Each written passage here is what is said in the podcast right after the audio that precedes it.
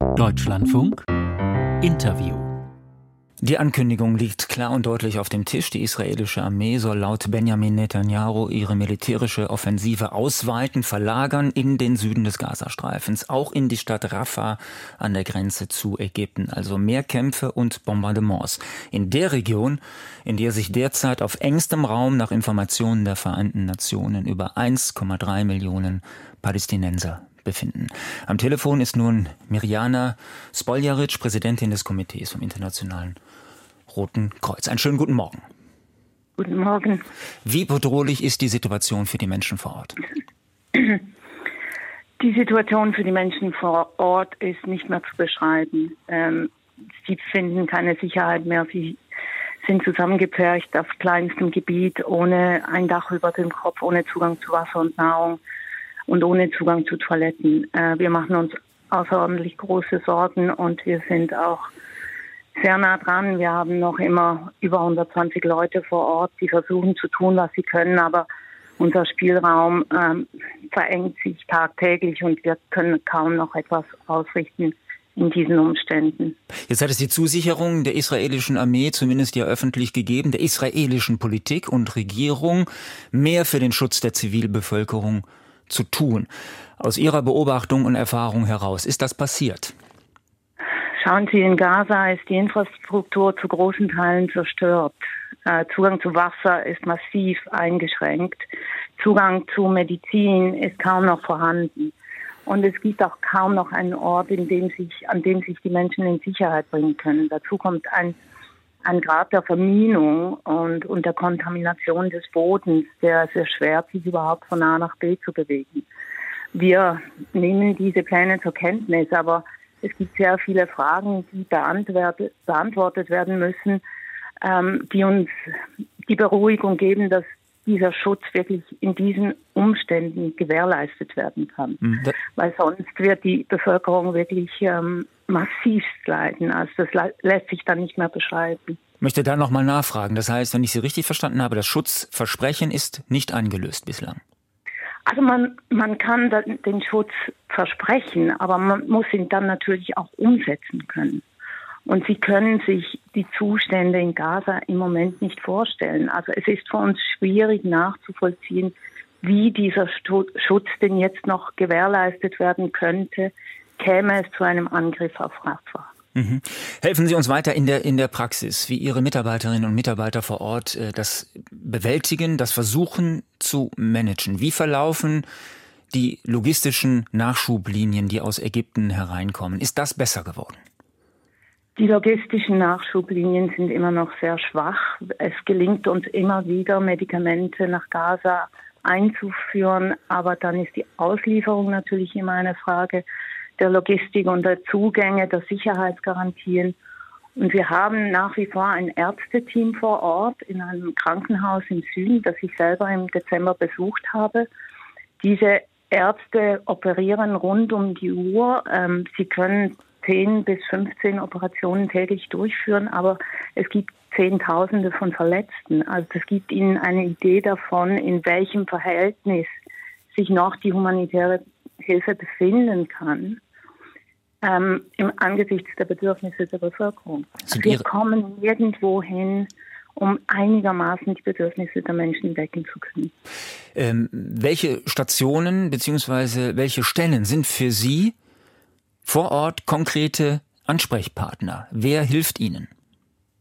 Wir arbeiten sehr eng mit dem israelischen Sicherheitsarm zusammen, also mit allen Komponenten. Wir arbeiten sehr eng mit der israelischen Regierung zusammen auf allen Stufen und so sprechen wir auch tagtäglich mit der Hamas auf allen Ebenen, die notwendig sind, um diese Bewegungen unserer Leute zu koordinieren und sicherzustellen, dass äh, die Sicherheit garantiert bleibt. Nicht nur unseres eigenen Personals, sondern auch derjenigen, denen wir helfen wollen. Und ist das dann auch garantiert? Wir sind in den letzten Monaten bereits zweimal unter Beschuss geraten und das darf natürlich nicht sein. Und das ist auch ein Thema, das ich gerade hier an der Münchner Sicherheitskonferenz diskutiere. Wir müssen mehr tun, um den Schutz ähm, der unbewaffneten Helfer, der neutralen Helfer, wie der Delegierten des IKK zu, äh, zu gewährleisten. Sie sind ja auch Teilnehmerin dieser Münchner Sicherheitskonferenz. Darüber haben wir schon ausführlich äh, heute berichtet und auch ähm, gesprochen. Aber ich möchte die Gelegenheit dann wahrnehmen, Sie zu fragen, haben Sie die Möglichkeit äh, oder werden Sie die Möglichkeit finden, jetzt ähm, in München auf die israelische Seite einzuwirken, mit der israelischen Seite zu sprechen? Wir sprechen tagtäglich mit äh, Israel auf allen Ebenen. Das heißt, wir sind hier in München natürlich in der Lage, mit sehr vielen Menschen äh, an, im an, Angesicht zu Angesicht zu sprechen und, und verschiedene Themen und Anliegen zu diskutieren. Aber es ist so, dass wir natürlich ständig mit Israel in Kontakt sind. Wir haben ja auch Leute vor Ort. Ja, und werden Sie den israelischen Präsidenten sprechen können, der vor Ort ist, in München? Ich werde ihn heute hier nicht sprechen, aber wir sind in Kontakt. Welche Kontakte haben Sie zur palästinensischen Seite? Wir sprechen genau gleich wie mit Israel auf allen Ebenen mit den Palästinensern. Ähm, und dabei geht es immer um konkrete Fragen, um konkrete Anliegen und darum, dass wir uns natürlich ständig bemühen, unseren Bewegungsraum, unseren Zugang zu den Menschen, denen geholfen werden muss, äh, zu erweitern. Aber die ganze Lage hat sich mittlerweile so verschärft, dass die Parteien sich natürlich auf Verhandlungen einlassen müssen. Es braucht jetzt Modalitäten, die zu gewissen Deeskalationen führen, die es uns erlauben werden, die, die humanitäre Hilfe wirklich aufzustocken. Und im gegenwärtigen Umfeld, wie wir befinden uns in einem aktiven Kriegsgebiet, ist es einfach nicht möglich mehr zu tun. Mhm. Frau Stoljaratsch, haben Sie Kontakte zur Hamas? Ja, natürlich regelmäßige Gespräche. Ja, wir sprechen rund um die Welt mit etwa 250 bewaffneten Gruppen. Äh, wir sprechen mit allen Staaten. Wir sind neutral, absolut neutral. Unser oberstes Ziel ist es, alles zu unternehmen, damit wir humanitäre Hilfe leisten können, Schutz gewähren können für jene, die betroffen sind in einem bewaffneten Konflikt und nicht zu den Waffenträgern gehören. Mhm. Und äh, wird Ihre Hilfe von diesen Seiten, von denen Sie jetzt gesprochen haben, aber reden wir nochmal ganz, konkret über die Hamas. Wird das geschätzt, was Sie tun vor Ort? Wird das artikuliert?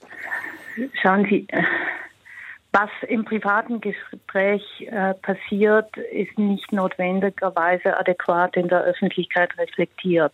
Also Sie dürfen das, was äh, auf den sozialen Medien ähm, herum transportiert wird, nicht für bare Münze nehmen. Mhm. Also unsere Gespräche sind sehr konkret und sie sind auch sehr direkt. Was meinen Sie damit mit den, äh, mit den sozialen Medien, äh, jetzt im konkreten Fall? Also was Sie natürlich jetzt vermehrt sehen, ist, dass das IKK kritisiert wird dafür, dass wir nicht mehr tun. Jetzt natürlich wissen beide Parteien, was es braucht, damit wir mehr tun können, sei es Zugang zu Geiseln zu bekommen oder auch Zugang zur Zivilbevölkerung in Gaza oder Zugang zu den Gefangenen in Israel. Mhm. Ganz gleich in welche ähm, Richtung, Frau äh, Spoljaric, wenn, wenn, wenn ich hier nochmal nachfragen darf. Ähm, diese. Neutralität des Roten Kreuzes ist ja äh, festgeschrieben und grundsätzlich von vermutlich allen Seiten ja auch akzeptiert. Aber wie schwierig ist das, vor Ort neutral zu sein? Also für uns ist es nicht schwierig, neutral zu sein. Wir sind neutral. Das ist unsere Conditio sine qua non. Es ist einfach schwierig, manchmal vor allem in Konflikten wie jetzt in Gaza oder im internationalen bewaffneten Konflikt zwischen Russland und der Ukraine, dies der Öffentlichkeit wirklich so verständlich zu machen, warum es diese Neutralität braucht. Mhm. Natürlich sind Staaten immer auf der einen oder auf der anderen Seite, aber wir als neutrale Helfer können uns das nicht leisten. Wir müssen immer in der Mitte bleiben und versuchen zu helfen. Und das können wir nur, wenn beide Seiten Vertrauen haben in unsere Neutralität und Vertraulichkeit. Und das kann ich Ihnen bestätigen, das ist auch so. Das wird so sowohl auf israelischer wie auch auf palästinensischer Seite unter Seiten der Hamas wahrgenommen. Schauen wir auf die möglichen Konsequenzen noch einmal für ähm, die Palästinenser, für die Betroffenen im Gazastreifen. Ägypten baut nach äh, aktuellen Informationen ja mehrere Auffanglager, versucht also den Ansturm möglicherweise bei einer israelischen Offensive, äh, Offensive damit zu verhindern und auch die israelische Seite plant, Lager zu bauen, die abgeschirmt sind. Welche Konsequenzen hätte das? Schauen Sie, die Zivilbevölkerung in Gaza genießt Schutz, ähm, Schutz unter dem humanitären Völkerrecht. Und das heißt, wenn Menschen in Sicherheit gebracht werden, dann muss auch sichergestellt werden, dass diese Menschen Zugang zu Wasser, zu medizinischer Versorgung, zu Nahrung haben, dass sie, dass sie nicht in der Furcht leben müssen, wieder angegriffen oder zurückgefördert werden. Es muss aber auch klar sein, dass diejenigen, die zurückbleiben, den gleichen Schutz genießen. Man darf also auch niemanden zwingen zu gehen. Und man muss auch den Menschen, die gehen, jederzeit ähm, die Möglichkeit geben, zurückzugehen, wenn sie dies wünschen. Also das Recht auf Rückkehr, das ist in diesem, in diesem Schutz eingeschlossen.